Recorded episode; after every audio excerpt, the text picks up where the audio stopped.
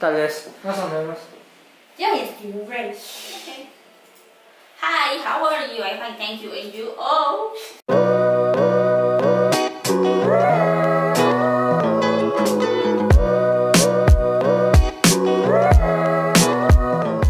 Season 3, Episode 2. Ahí vamos. ¿Estás lista? I am ready. Estoy lista. Ok. Bueno, primero, Loren, gracias por estar aquí. Honestamente, siempre es bueno tener a personas que me importan aquí en este podcast. Gracias por estar aquí. Gracias por invitarme. Ja. Quiero empezar con, con algo de tema de ahorita. Bueno, específicamente con tu vida. Ya miércoles te vas a ir. ¿A qué hora te vas? Ah, mi vuelo sale a las 5 y cuarto. ¿Cinco y cuarto? Ah. En fin, ¿cómo se llama? Ya te vas el miércoles para. Los Ángeles. Los Ángeles. Ya, ¿cómo te sientes? Pues es como que triste porque pues voy a dejar a mi familia, pero feliz porque creo que los cambios son buenos y es una nueva etapa de mi vida. Y ya que estás, que vas a estar ahí, ¿qué, qué sentiste de estar, ¿cómo se llama, de, de vuelta con tu mamá? Pues últimamente he estado viajando con ella y pues creo que me, siento feliz porque vamos a poder vivir lo que de pequeña no pude vivir con ella. Ella me está apoyando demasiado para que pueda hacer mi vida allá, entonces creo que voy a caer a un buen lugar. Y yo me recuerdo que vos estabas hablando cuando vos estabas en Houston y vos una vez decías que aparte de no saber el lenguaje y no conocer a mucha gente, no te acoplaste bien ahí, pero eh, ¿qué cambia para vos ya estando en Los Ángeles, aparte de tu mamá? El problema de Houston, bueno, es que mis tíos vivían en como una residencia. Entonces era como que no tenía nada cerca, no había tiendas cerca, estaba como que a cinco minutos, los buses no pasaban por ahí, no había nada cerca y era como muy, mucho, o sea, la casa era grande, pero para mí era un encierro. Ahora, cuando fui a Los Ángeles con mi mamá, pues la casa es obviamente más pequeña, pero saliendo tenés un McDonald's, tenés buses y con el teléfono pues ya te funciona y puedes movilizarte más. Mm, Interesante. Porque yo me recuerdo sentir lo mismo cuando estaba viviendo allá con, con mis tíos allá en San Lucas. Porque igual, es una residencial y lo peor es que es una casa pequeña. Entonces, estás ahí encerrado todo el día. Yo me levanto, salgo, salgo, voy a desayunar ahí arriba con mi tío, mi tío me pasa trayendo, nos vamos para el trabajo, saliendo del trabajo, de vuelta ahí. De vez en cuando, si no sabe mi tío, yo como se llama tenía tiempo, me iba en el bus y ahí podía hacer mis cosas en, en San Lucas. Y ahí es donde yo me divertía. Porque, ah, no, yo me voy a ir a las puertas, voy a ir a Taco Bell, voy a, voy a hacer lo que se me da la gana. Y en ese entonces todavía jugaba Pokémon Go, entonces ahí caminando, dando vueltas, era divertido. Pero después, cuando, cuando uno está como encerrado todo el día, Sí. arruina todo la, como la emoción de estar en un lugar diferente. Creo que eso es lo que arruina mu- mucho la experiencia de estar en un lugar diferente, porque si no puedes salir a conocer lo que estás, que estás, que estás haciendo en, en realidad. Pues sí, eso era lo que decía. Eh, una era como que no tenía carro, no podía manejar allá, era como depender de una persona. Ujú. Era, ya era la Kelly o ya era el, el O- Danny. Sí me sacaban, sí, era divertido, pero ya ellos trabajan, todos tienen su rutina. y- vos solo estás ahí, callada, viendo BTS, ¿Qué divertido. hablando de... ¿Te acuerdas de la noche? ¿De qué? ¿Qué era? ¿Era, ¿Eran los VMAs? No. ¿Eran los VMAs o eran los Grammys? Los, pre- ah, los premios Billboard, ¿no? Los Billboard. Cuando nos quedamos aquí en esta misma casa, nos quedamos ahí en la sala Ajá, y la Kimi nos dijo, vamos a poner los, los Billboards. Y yo dije, ah, ok, cabal. Dynamite, literalmente, Dynamite. Cabal, Y eso empieza última. todo. Sí, ahí empezó mi, no sé cómo llamarlo, mi vicio por BTS. ¿Obsesión? Obsesión, Obsesión. por BTS. Gracias a la Kimi. Y no sé, pero yo miro que aquí la gente todavía no ha aceptado el K-pop tanto como en otros lugares. Por ejemplo, yo te aseguro que si vas allá, encontrás, ¿cómo se llama? Páginas de, de fans de Los Ángeles y todo eso. Pues eso es, eso es- eso es cierto, porque cuando empecé con lo de BTS, o era la de Dynamite, hasta yo misma era como que decía, ah, esos chinos y que no sé qué. Pero era porque creo que estaba aquí y todos es como que no les gusta o que dicen, ay, así que no sé qué. Y cuando me fui a Los Ángeles era como que en los centros comerciales los escuchabas, encontrabas cosas de ellos a cada lugar y pues creo que un problema que tenemos es que juzgamos mucho sin conocer las cosas. Entonces, allá fue donde me gustó bastante BTS y donde pude conocerlos. Porque allá todavía se mira como algo como, no quiero decir tabú, porque tabú no es la, palabra correcta, pero todavía se mira algo raro, como, ah, coreanos y todo esto. Pero allá hay más gente que te acepta. Exacto, ah. eh, allá lo que me di cuenta es que podés ir con el pelo despeinado, puedes ir en pijama, en todo, y nadie te dice nada, o sea, todos viven en su mundo. ¿Has ido a un Walmart? me he ido a un Walmart. Exacto, exacto, si has ido a un Walmart, sabes que, que la gente le pela. Le vale, van, todos van en chollos, eh, con sus chanclas. Ajá, e, eso es como la, la ¿cómo decir? La, la, la parte más, la cosa más americana que vas a ver en, Estados Unidos. Vas a un Walmart. vas a un Walmart, vas a ver una, una chava, ¿cómo se llama?, gritándose con el manager, vas a ver a alguien en chanclas y con, y con pijama, vas a ver a alguien que todavía tiene hair curlers en, la cabeza. Es, es puro, ameri puro americana. La vida americana. Ajá.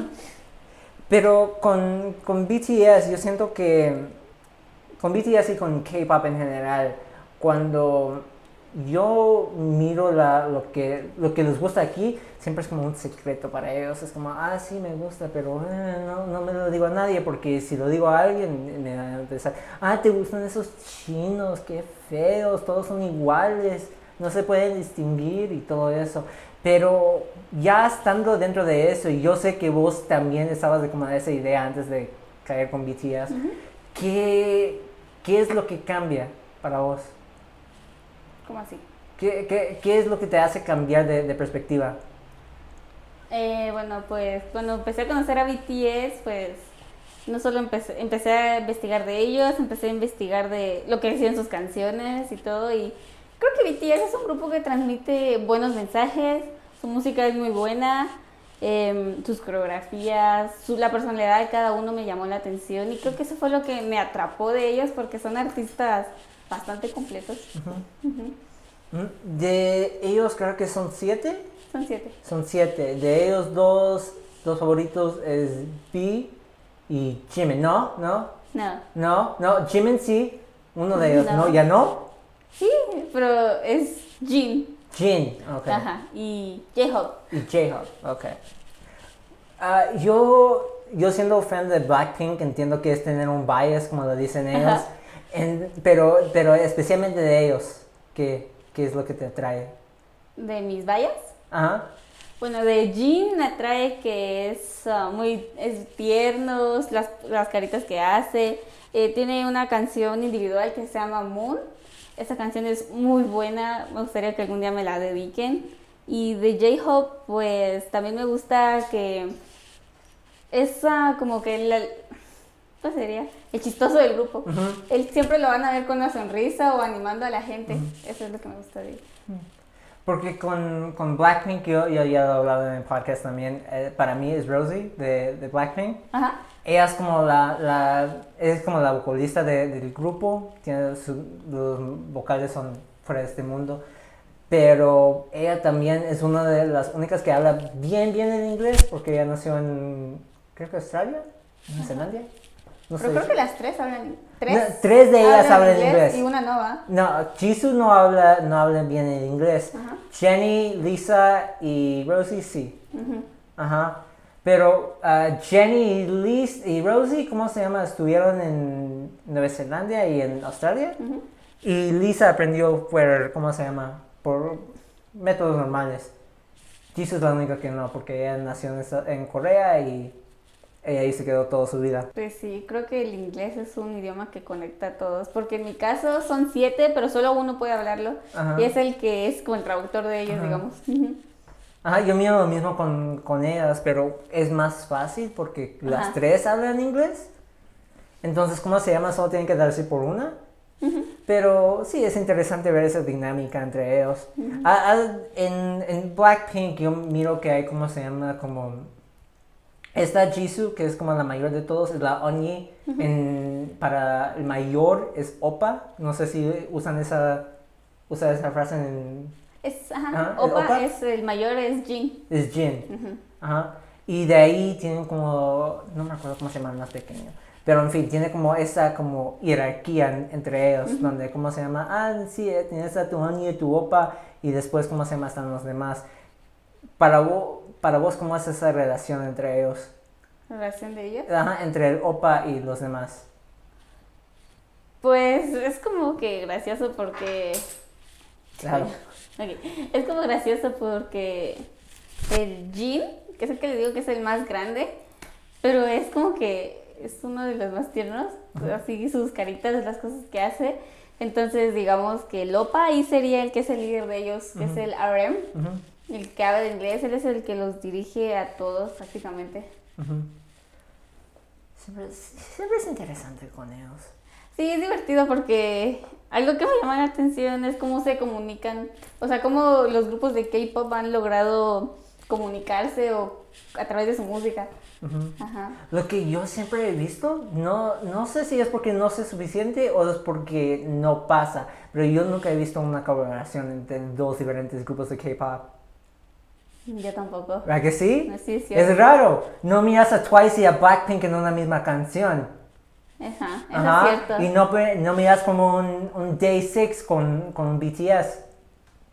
Eso es cierto, creo que yo tampoco he visto que o ese grupo Son canta como canciones. amigos, ajá, Ajá. son como amigos. Yo he visto cómo se llaman diferentes eh, miembros de diferentes grupos siendo amigos, pero nunca he visto como una colaboración, colaboración.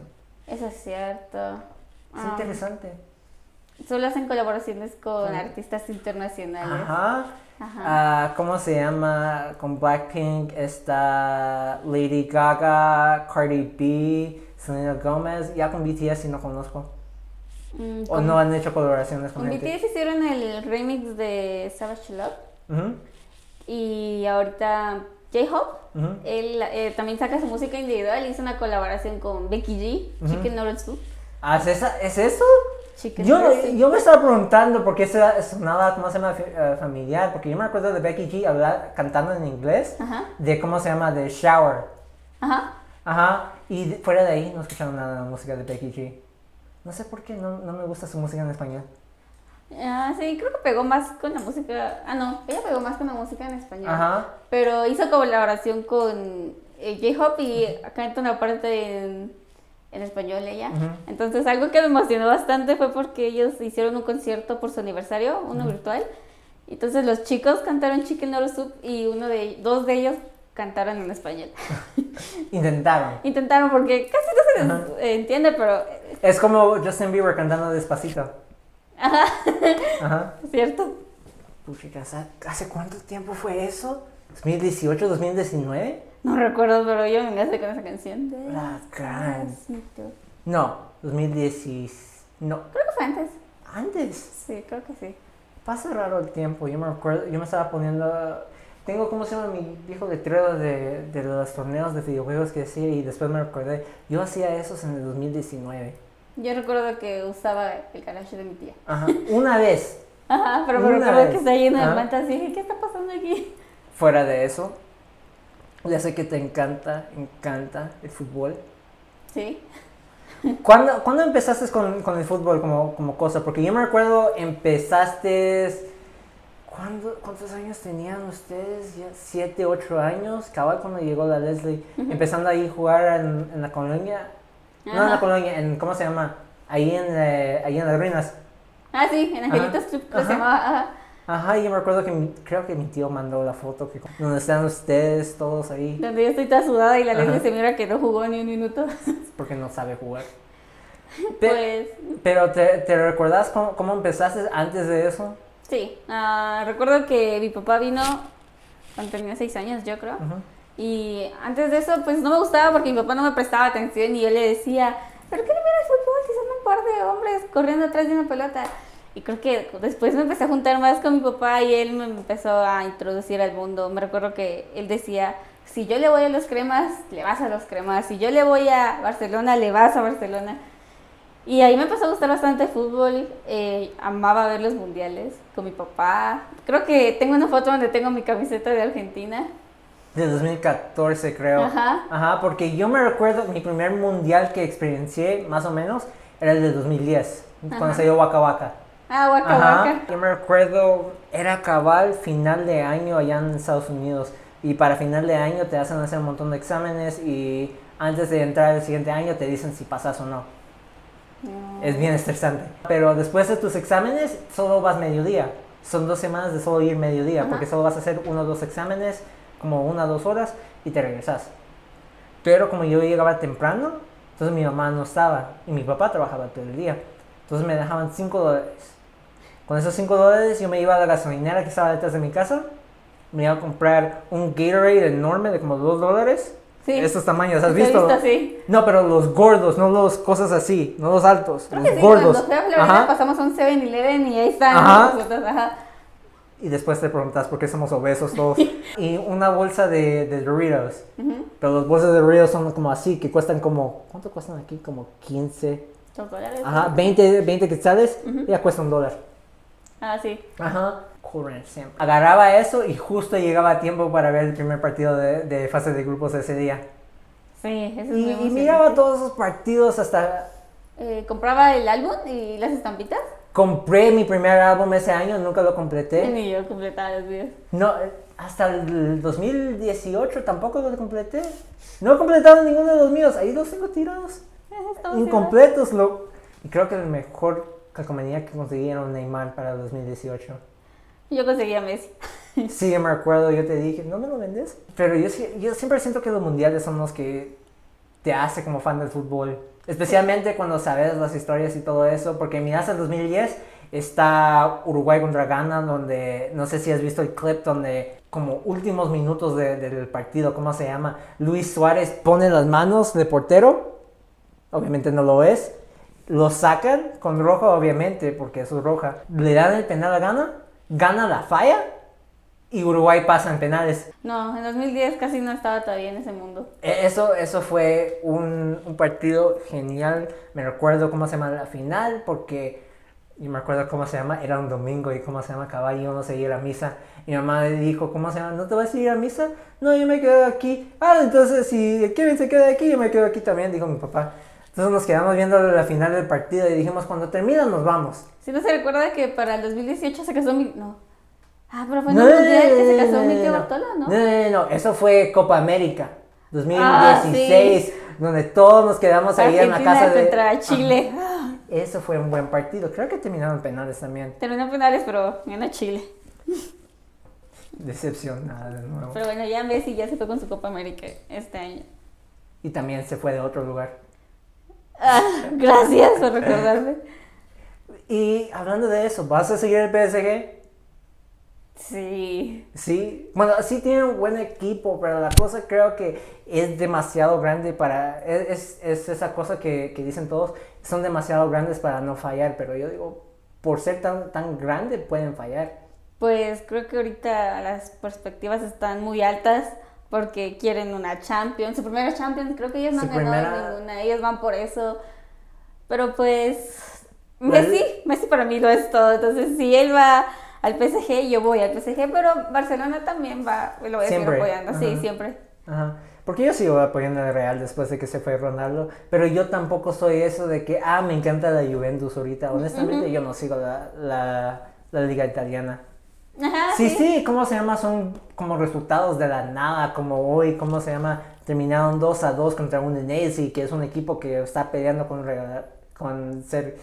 ¿Qué, ¿Cuál es la palabra? Descenso. Ajá, están en peligro de descender. Ellos casi siempre están en peligro de descender.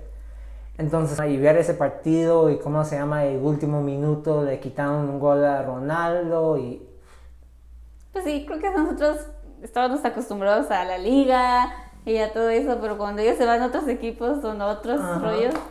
¿Te acuerdas de la primera vez que, que viste a Messi y te y dijiste, este es, este es mi jugador, este es el mejor del mundo? Al menos en este momento.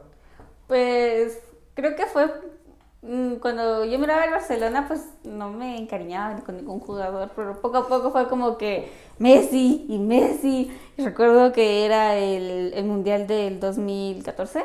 Ah, la Y yo tenía mi camisola de Argentina y, y me recuerdo que me la llevaba abajo de mi playerita porque teníamos que ir a estudiar, yo estaba en primaria todavía. Y ahí le empecé a agarrar amor a, a Messi y, y ellos jugaban y yo llevaba a mis amigas a que miraran fútbol conmigo, pero creo que nunca pude conseguir una amiga, amiga que le gustara el fútbol, así como a mí.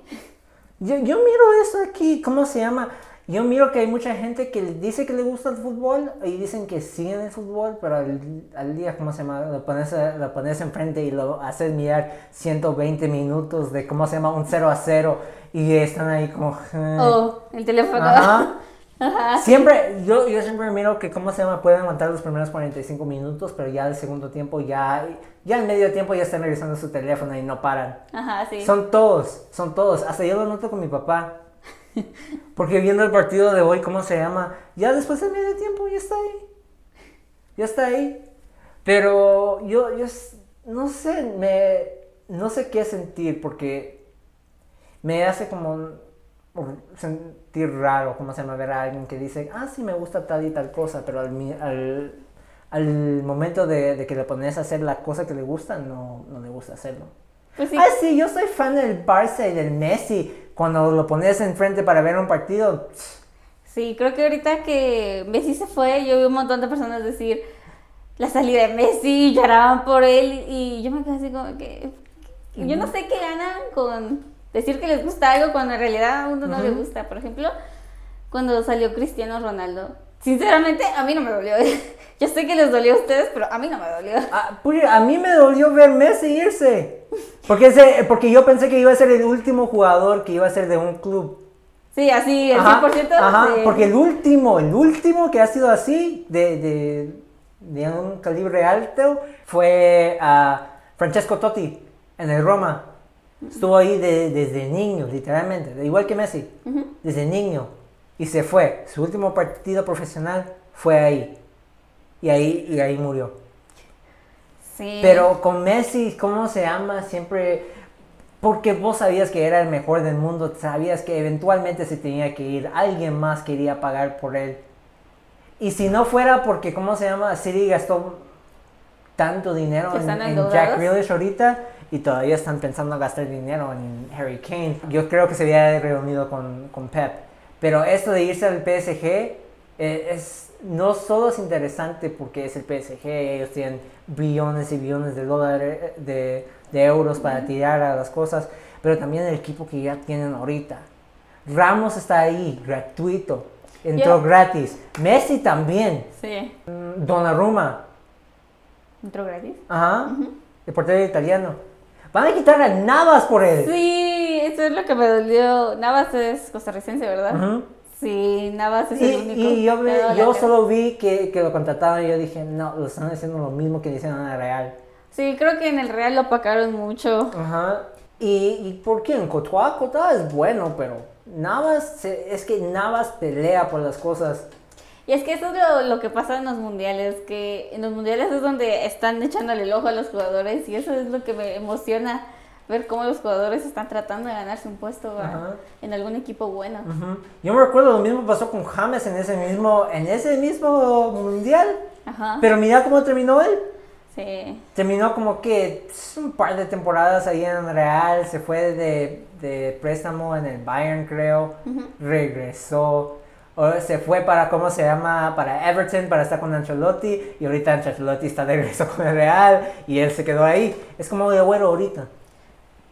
Algo que voy a extrañar, ahí sí voy a extrañar a Cristiano y a Messi, son las ligas, los clásicos. Los clásicos. Oh, me encantaba apostar con mi tío Ramón o, o cuando ustedes me llamaban porque perdía el Barça o yo los llamaba porque perdía el Real.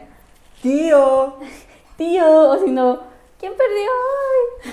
eso era lo bueno de esos clásicos. Sí. Yo siento que siempre van a tener lo- lo- algo especial, pero perdieron esa, ese toque. Perdieron ese toque eh, De los de equipos y todos Ajá. con sus camisolas. Con los dos me- mejores jugadores del mundo, eso se va a extrañar. Eso. De plano hasta MLS. Aunque saber. No, Saber, ni idea de qué va a pasar con ellos. Ajá. Porque, vamos a ver, Messi tiene un contrato de dos años ahorita, eso le dura hasta el 2023. Ronaldo está hasta el próximo año. Entonces, de repente se adelanta, de, de repente Creo también. que depende- Cristiano es dos años mayor que Messi. Dos años Dos. mayor. Ajá. Entonces todo depende y qué equipo de allá puede pagar por ellos. Eso es otro problema porque que Inter se, me- se metieron problemas por eso porque cobraron... En, allí tienes te- una regla donde solo puedes tener tres, ¿cómo se llama? Extranjeros que están... Ah, no, no, no extranjeros necesariamente, pero tres personas, ¿cómo se llama? Como jugadores designados. O sea, puedes gastar lo que sea por ellos, Ah, pero solo puedes tener tres jugadores así. Miami compró cuatro. Oh, Y tuvieron que mandar a uno a la... a punta. Ajá. ¿Y sabes qué mandaron? Blaise Matuidi, mm. ganador, mun- ganador de- del mundial pasado con Francia. Ah, Era, era compañero de, ¿cómo se llama? De Pogba y Conte y todos ellos. ah, Jugó con el PSG un buen rato. Y después se fue para la Juve. Y después lo mandaron para Miami. Y ahorita, por, e- por ese problema, está jugando con las reservas. Ah, En Miami. Florida. sí, sí. No, es que Florida. Fuera de, fuera de Disney no hay nada mal, no hay nada bueno en Florida. Creo que Florida. Uno llega a Florida, pero solo hacer escala y después se va a Orlando, ¿no? Algo así. No, no, no, no, si vas a hacer escala, vas a, vas a Miami o vas a, vas a Fort Lauderdale. Es que no recuerdo cuando viajamos. Me recuerdo que subimos un avión y. Vos te fuiste para Miami y después te fuiste para Orlando, ¿verdad? La vez pasada cuando se fueron para Disney. Tenía como. ¿Qué? ¿10, 11 años? No, más.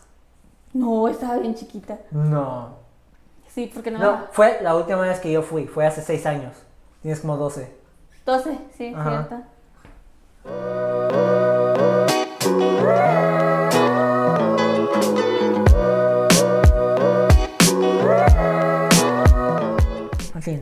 ¿Dónde estábamos? Fútbol. Fútbol, fútbol. Fútbol. Deja, pobre agüero, dejaron, lo dejaron solito ya que se fue Messi. Sí, estábamos hablando de que mala onda, como, o sea, tal- o sea, Messi no sabía lo que estaba pasando, no fue su culpa, pero el agüero se quedó solo. Es como cuando te vas a, cuando estás, eh, vas por una clase o vas por una cosa, ¿cómo se llama? ¿Cómo se no, yo tuve algo similar a eso, ¿cómo se llama? Entré a un curso de, ah, de repostería con mis amigos, ¿cómo se llama? Todos vamos con el mismo curso y de repente te ponen en grupos separados y es como, Eso, sí, así es. a mí me hicieron eso, ¿cómo se llama? ¿Cuándo? Para, para, para un curso de, de- ah, no, era, no, era de repostería. Ah, y yo me quedé con los demás y yo dije, eh, no quiero estar aquí. Sí, es como, hay dos secciones, está la A y la B, y tú te vas a la A y otra persona se va a la B. Ay, pobrecito. Ahí sí, es, ahí es diferente, porque ¿cómo se llama? Mínimo cuando estás en una misma clase, no están juntos en el mismo grupo, pero todavía se pueden ver. Pero ya están en diferentes secciones, la gran. Ajá. La buena cosa es que nunca tuve amigos de la otra sección, entonces. Pues, Bueno, no, no buenos amigos. ajá, sí, así del alma. Ajá. Ajá, así como la Rosy no. Sí, ese era mi miedo cuando nos cambiamos de colegio y dijeron que íbamos, iban a separar la clase porque éramos muchos. Eh, y entonces iban a escoger al azar, yo estaba con un miedo, pero nos tocó juntas. entonces Casi las separaban. casi nos separaban Ah, y tanto me costó, pero bueno. ¿Cuántos años van, van juntos en la misma sección? Ah, Desde kinder, ¿verdad? No, No, antes. desde párvulos. Ah. Párvulos, Ah, entonces seis años, más, más tres son nueve, más dos son once, más otros 14 años en la misma sección. Ay, qué hueva. No, yo estoy muy apegada a ella. No, pero ¿cómo se llama? Yo, yo me pongo a ver cómo se llama con las amistades que tengo ahorita. Tengo muy pocos. Pero ¿cómo se llama? De ellos todavía tengo como uno o dos amigos que todavía me llevo bien con. Pero me pongo a pensar, de repente no soy amigos con ellos si los conozco ahorita. Ajá, porque no he tenido ese tiempo para conocerlos. Mm, Ah. pasa. Ajá, ¿se- ¿sentís que, ¿sentís que tendrías lo mismo con el Rosy o no? Definitivamente, no importa cuánto tiempo se hayan conocido, siguen siendo mejores amigas. Creo que sí, no importa cuánto tiempo seguimos siendo mejores amigas. Es que am, no con todos se puede tener una amistad real. Y yo siento que con ella pues la tengo, ah, siento que nuestra amistad no es una amistad hipócrita, porque he visto bastantes amistades así. Y yo digo, hasta creo que yo he tenido de esas, pero encontrar un amigo sincero cuesta. Por eso no la suelto. Cu- no creo que me has contado. ¿Cuánto? eh, vos dijiste que se conocieron en párvulos. ¿Cómo- ¿Te recuerdas cómo? ¿O te han contado cómo? Simplemente entramos en la misma sección. Pero ah, nuestra historia es que pues yo siempre fui esa niña tímida, esa niña que no hablaba ni con la pared, esa niña que solo se dedicaba a estudiar. Y ella era la niña, la que tenía amigos, la que hacía amigos por todos lados. Entonces, en párvulos casi no nos hablábamos. En primaria, ella, ella era muy social y, yo pues era un pollito. Hasta que ella me empezó a jalar, me empezó a decir, venite con nosotros, venite con nosotros. Y entonces así fue como ella me fue jalando con ella y yo me apegué a ella. Y creo que hicimos como un cambio porque yo le ayudaba con sus cursos, yo le ayudaba para que ella no dejara cursos con sus tareas y ella me ayudaba para que yo pudiera hablar más porque creo que si nunca me hubiera hecho amiga de ella, yo, yo sería muy tímida. Soy tímida, pero sería más tímida. Siento que siempre hay dinámicas así. Siempre es una de la otra cosa. Está el amigo alto y el amigo bajito. Ajá. Siempre son pares. Eh, ¿Cómo se llama? La que, la que hace el trabajo, la que sale y todo eso. Yo siento que yo soy el que, el que mata toda la diversión y mis, amigos, ¿cómo se llama? Es el, es que es rebelde. O sea, le pela todo lo que dicen la gente, a mí no me importa, yo soy que como, "Eh, no, tranquilo, ¿cómo se llama? Tranquilízate, hablemos como la gente, no, saber, vos andátela y todo eso. Creo que sí, somos, mu- somos muy contrarias porque ella ama las películas de miedo y yo amo las películas con el cliché más romántico. Con lo único que hemos conectado ahora, ahora es con el K-pop. O sea, eh, yo soy muy fan de BTS, ella es muy fan de Blackpink, pero creo que nos entendemos ya en ese punto. Es como que nos vamos conociendo. Cuando hay, ¿cómo lo digo? Yo siempre que siempre, yo pienso que siempre hay un momento donde te das cuenta de que, ah, no, esta persona se va a quedar en mi vida. ¿Te recuerdas de ese momento? Donde dijiste, tal vez no tan temprano, pero te recuerdas es como, ah, no, yo no me, no me suelto de vos. Creo que el momento en donde yo me di cuenta de eso es cuando uno está pasando por problemas y, y tenés como esta confianza de contárselo a ella porque sabes que esa persona no te va a juzgar, esa persona es más, te va a apoyar o no te va a juzgar, te va a apoyar o te va a corregir, depende de lo que le estés contando. Entonces, ah, creo que fue en ese momento cuando yo tenía bastantes problemas por mi historia, pero creo que ella fue la persona que me ayudó bastante a salir adelante en ese caso. Sí, porque yo siento que mm, cuando encontrás a alguien especial así, siempre hay un momento donde vos decís, no, esa persona está ahí por ti. No importa lo que, lo que pase, va a estar ahí por ti. Y ahí es donde te das cuenta de que, eh, no, no te quiero soltar. Sí, ahí es donde, no, no te voy a soltar. Pero ya llevan 14 años. De conocernos, sí. ¿De amigas? De amigas empezamos como en sexto primaria. En primero básico empezó nuestra amistad así ya de mejores amigas de... Así, amigas, am, entonces llevamos como cinco años de mejores amigas, seis por ahí. Es, es raro, porque especialmente ahorita que, que te vas. Y Sí, tienes que, tienes que lidiar con ese sentimiento de que "Mm, ya no te voy a ver. No significa que ya no va- van a dejar de ser mejores amigas. Yo apuesto de que aquí en unos 30 años todavía van a ser mejores amigas.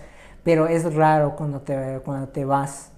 Porque yo tuve que hacer lo mismo cuando yo me vine para aquí. Yo tuve mis amigos. Creo que no tuve un mejor amigo en ese entonces. Pero sí dejarlos y como, eh, y como irme para aquí. Siempre, siempre es difícil. Y yo sí perdí contacto con ellos. Porque, no sé, era tiempos diferentes. El internet no es lo que es ahorita. Ujú. En ese entonces todavía, todavía la gente todo, solo usaba Facebook. Pero ya no sé dónde voy con esto. Pues creo que... La vida es triste, eso es el punto. Pues yo soy de la idea de que los cambios siempre son buenos y eso fue algo que cuando me entró la idea de irme a vivir a Estados Unidos, yo solo la conté a ella y ella nunca me dijo no te vayas, ella siempre me dijo, anda, es, para, es por tu bien. Y me costó despedirme de ella. Me recuerdo que fui a su casa y me puse a llorar con ella y ella también. La buena cosa es que ahorita no vamos a gastar lágrimas, ya lo hicimos una vez no, no vale la pena hacerlo de nuevo. ¿Y si no regresas?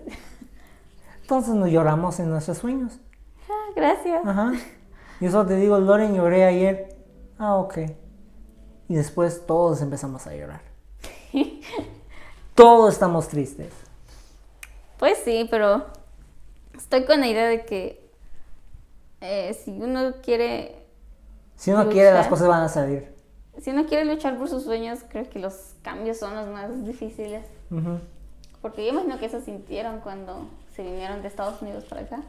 Bueno, yo sí, las patojas no. La, la, tenía dos años. Estaba como yo cuando me vine. Ajá. La Leslie se acopló con vos y de ahí ya, ya no ha soltado. Lo que me da miedo es que lo que va a hacer ella cuando vos no estás aquí. Porque desde que te fuiste es la gran. Pues sí, pues. Eh, Porque igual ella es una desmadre, más que todo.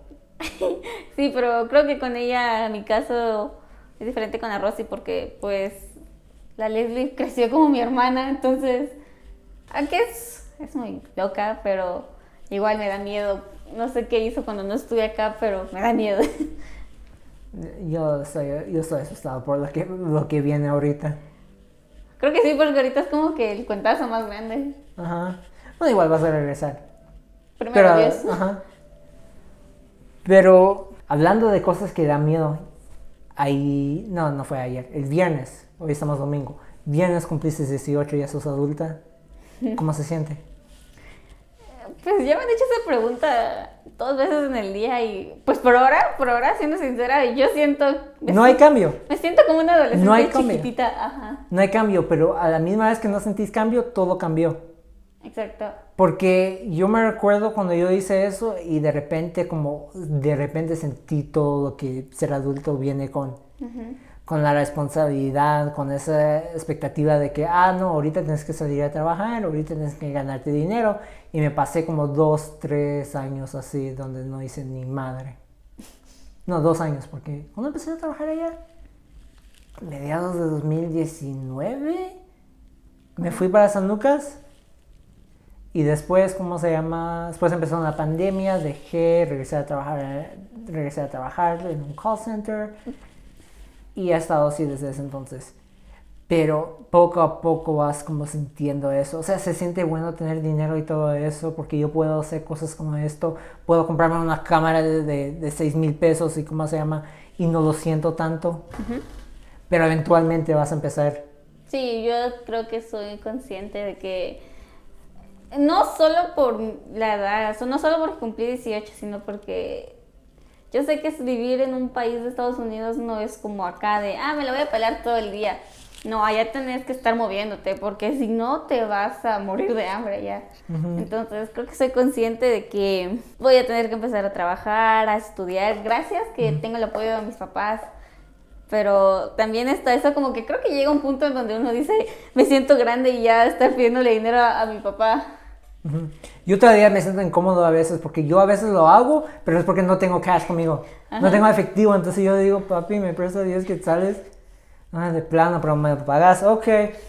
Y vas semanas y después, y, y, caes en lo, que, en lo que tenías cuando eras adolescente y dices, mejor no le digo, o me, me, quedo con los cinco quetzales que sobraron de las tortillas. Y, creo que la mayoría de padres nunca te va a reclamar eso.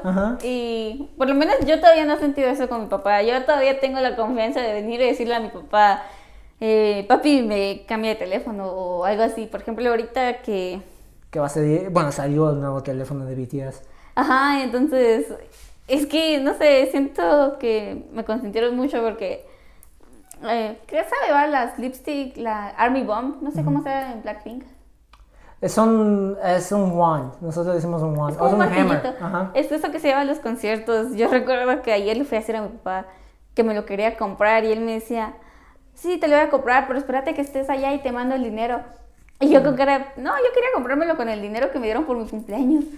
Entonces, mi papá todavía me sigue consintiendo y no sé cuándo vaya a cambiar eso, pero me da miedo cuando No, llegue ese momento. no, yo honestamente creo que nunca va a cambiar.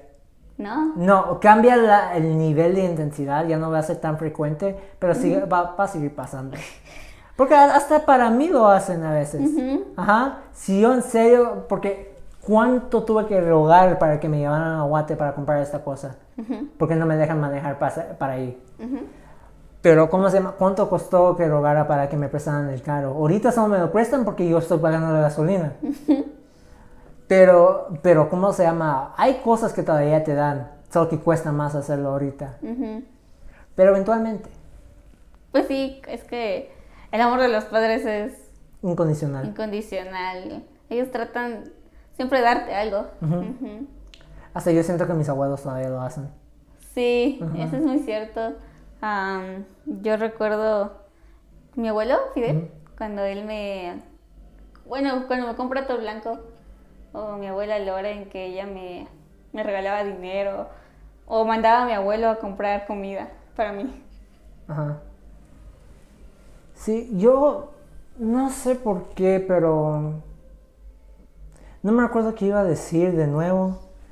¿Cómo se llama? E- Es, raro la expectativa que, que trae de vos cuando, cuando sos adulto, pero siento que viene poco a poco. Porque obviamente ya cumpliste 18, no ha cambiado nada inmediatamente, pero va empezando los meses y poco a poco van subiendo la expectativa. Ya tienes que estar trabajando, ya tienes que estar haciendo estas cosas, pero eventualmente llega tu momento donde vos mismo te decís, no, ya tengo que ser adulto. Y ahí es cuando empezás.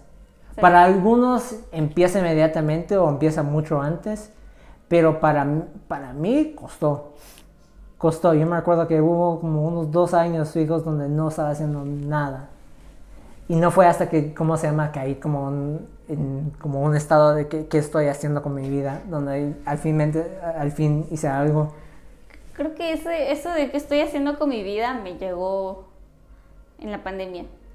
Porque recuerdo A que- todos. Sí, fue. Yo, yo digo que si la pandemia nunca hubiera venido, por mi cabeza nunca hubiera pasado irme de aquí. por mi cabeza nunca hubiera pasado irme de aquí porque yo dije, no mames, eh, las personas ah, sueñan con irse para allá y yo que puedo estoy aquí. Entonces creo que eso de que estoy haciendo con mi vida llega en un momento donde uno se siente como en un, un hoyo oscuro, en algo así como que no encuentra un camino. Ajá. O un significado para la vida o algo así. Y lo peor es cuando uno no toma cartas en el asunto para arreglar eso. Sí, yo todavía me quedo pensando en eso, porque yo igual tengo la oportunidad de irme y no y honestamente no quiero irme. ¿No? No. ¿Por qué? Al menos no por el momento. Yo siento, me siento demasiado cómodo donde estoy ahorita. Ujú. Ajá. Y para salir de eso, Es difícil, ajá. yo sé. Porque yo tengo la oportunidad, yo tengo el inglés, yo tengo todo lo que necesito para estar allá. Tengo el apoyo. ¿Cuántas personas no conozco que, que viven allá que no, que no dirían, ah, sí, quédate con nosotros? Pero, ¿cómo se llama? A la misma vez, no creo que estoy listo para hacerlo. Porque, aunque tengo todo lo que necesito, ¿cómo se llama? Si voy para allá, ¿qué voy a hacer de una vez? Ujú. Ajá, yo creo que todavía tengo que ver lo que voy a hacer con mi vida para saber lo que voy a hacer y irme para allá. Eso es cierto, pues en mi caso, pues como yo no sé hablar inglés así como ustedes, creo que quiero irme porque necesito aprenderlo y como dicen, el tiempo vale oro, entonces creo que allá, tal vez no siempre, pero tu, en- tu entorno es el inglés. Entonces yo más por eso es que lo estoy haciendo. Y buscar mi camino porque estoy igual. Eh, todos están en esta etapa donde, ¿cómo se llama? No saben honestamente qué van a hacer. Están en la U, pero después de eso, ¿qué? Exacto, es como estamos estudiando y llega eso de te- tenés que elegir ah, tu carrera porque de eso vas a vivir. Y uno se queda como que en shock. Yo recuerdo que cuando empezó, empecé a buscar qué quería seguir, dije, voy a ser médico, pero después dije, me dan miedo las vacunas, ¿qué estoy pensando? Las inyecciones.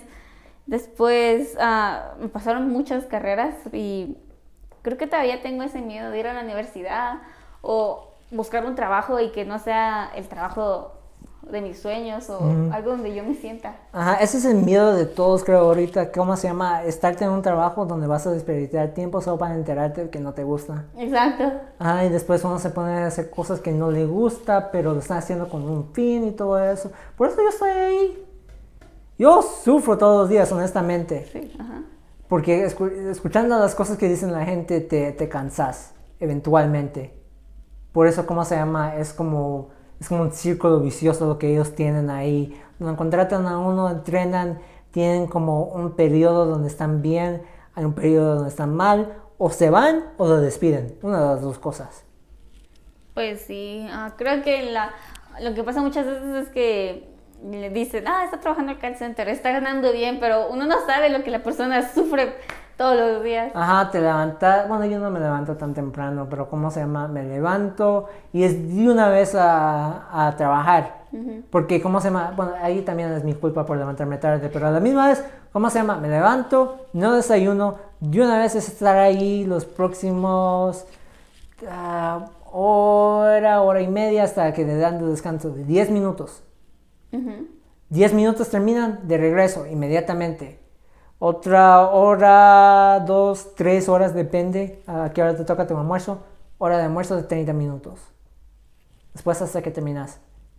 Y en entre todo eso, ¿cómo se llama? Estás lidiando con la gente que quiere activar su servicio. Bueno, al menos en lo que yo trabajo en teléfonos. ¿Cómo se llama? Quiero reactivar mi servicio, tal y tal cosa pasó con mi servicio, no está funcionando esto, yo pagué tal y tal dinero, cantidad de dinero para este servicio, no está funcionando, me voy a otra compañía. La cantidad de veces que te dicen que te va a poner otra compañía y ¿sabes qué? Me pena. Ah. No, porque igual, ¿por qué lo vas a decir a alguien, a eso a, alguien, lo vas a decir eso a alguien? No ayuda en nada. Creo que no. Porque, ¿cómo se llama? Al final del día va a entrar otro que no sabe nada y, y se va a meter con uno.